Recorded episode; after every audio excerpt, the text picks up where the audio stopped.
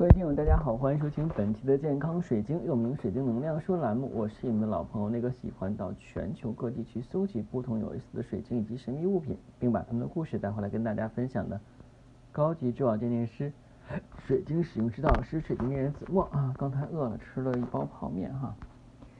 呃，这个在家居家的日子的话呢，待久了也会比较烦闷。我相信在电波旁边的您的话，可能跟我一样。当然，也有一些人的话比较幸运，所在地区的话呢，依然是这个可以出去吃宵夜的。如果您呢跟我一样在家居家啊，又睡不着觉，那不妨听听我们本期的节目，因为对您以后肯定有帮助。最近一段时间呢，关于实验室培育钻石的消息不断频出，不少朋友的话呢都表达了对其看法。其中的话呢，关于钻石啊，无论是天然还是人造，总有争议。有些人认为呢，天然钻石是无可取代的；有些人认为呢，实验室啊培育的钻石就等于是造福普通人。也有人认为，钻石不仅美丽，而且更具有意义。更有人直言呢，钻石本身不值钱，是骗局，诸如此类等等等等。那么我们今天就这话题的话，跟大家分享一下。因为前一段时间跟大家录制了什么呢？录制了这个钻石的替代品，就是锆石，包括锆石的这个。纺织品啊，合成锂矿氧化锆。那我们今天来讲讲真的钻石，对吧？那么钻石很稀有吗？为什么很贵呢？那钻石需求是广告商推动的呢，还是钻石本身就非常有价值？对于这些问题呢，全球的消费者来说的话呢，都是不可避免的会想到的。今天呢，主播子墨就跟大家分享一下有关的常识。那首先来讲的话，钻石为什么很罕见？钻石是由一种单一的元素构成的，其百分之九十九点九五的成分为碳元素，另外百分之零点零五可能是一种或多种的微量元素。这些原子不属于钻石基本化学成分，有些微量元素会影响钻石的颜色以及晶体形状。碳是自然界中最常见的矿物之一，但是如果要形成结晶成钻石，就必须深藏在地表之下，也就是说。地幔经受了高端的高压的条件下，在这种情况下，每个碳原子和四个相邻的碳原子形成短而强的键。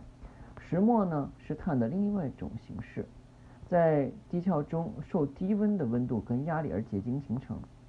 所以呢，它们的结晶结构不同。石墨非常柔软，用于生产写字用的铅笔，而钻石非常坚硬，只有钻石才能划伤钻石。钻石呢是在三十五亿年前形成的，直到数百万年前，一些钻石通过火山爆发被带到地表，许多钻石仍然凝固在火成岩中。典型的火成岩就是金玻璃岩，也就是我们想的金玻璃钻石的这个主要出产的岩石。在经了岁月的我这个洗刷之后呢，地壳运动分散开来。随着主岩的侵蚀，被河流跟其他流水冲刷到数百里、数至数千英里之外。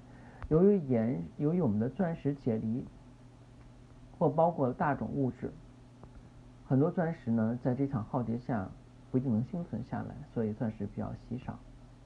那么钻石为什么如此昂贵？大多数钻石开采的成本都比较高，因为除了必须要除大量矿石之外，然后还要经过加工，包括粉碎跟清洗，才能获得钻石。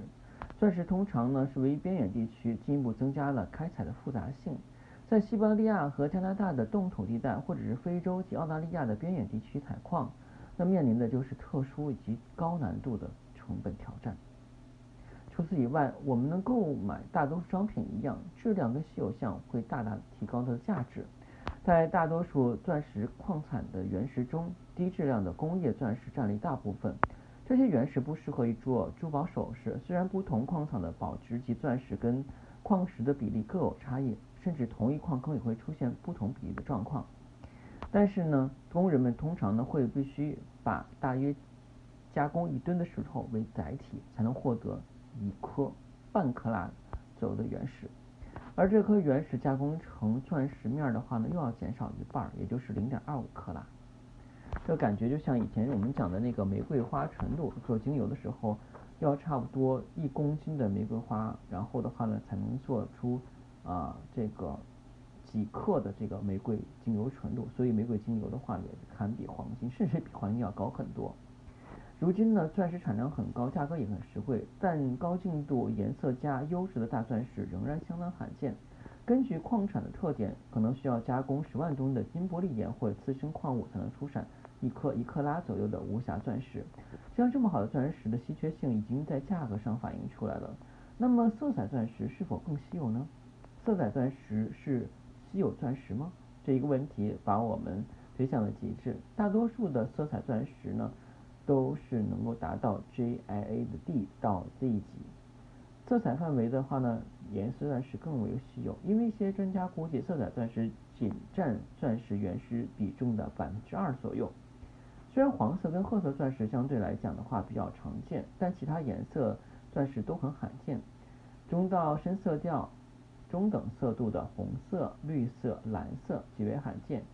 相对稀有性来判断来讲呢。紫罗兰色、紫色和没有任何褐色的纯橙色是最稀有的钻石色彩，所以呢，这种钻石一直是受大家欢迎，尤其是粉钻石一石难求。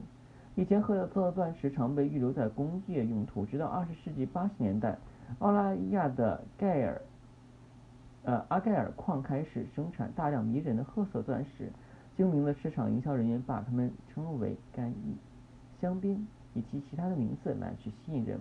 成功的话呢，引发了很多消费者的需求。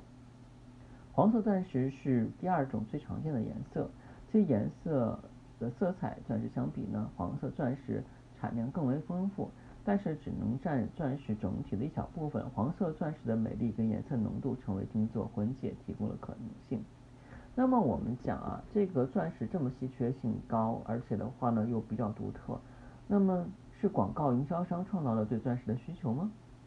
聪明的广告营销商对我们对钻石的渴望呢，这种观点是错误的。也就是说的话呢，钻石并不是因为广告营销商的推荐才使它价格珍贵，而是本身来讲，钻石就是独特的品质以及稀缺程度，成为人们梦寐以求的宝石。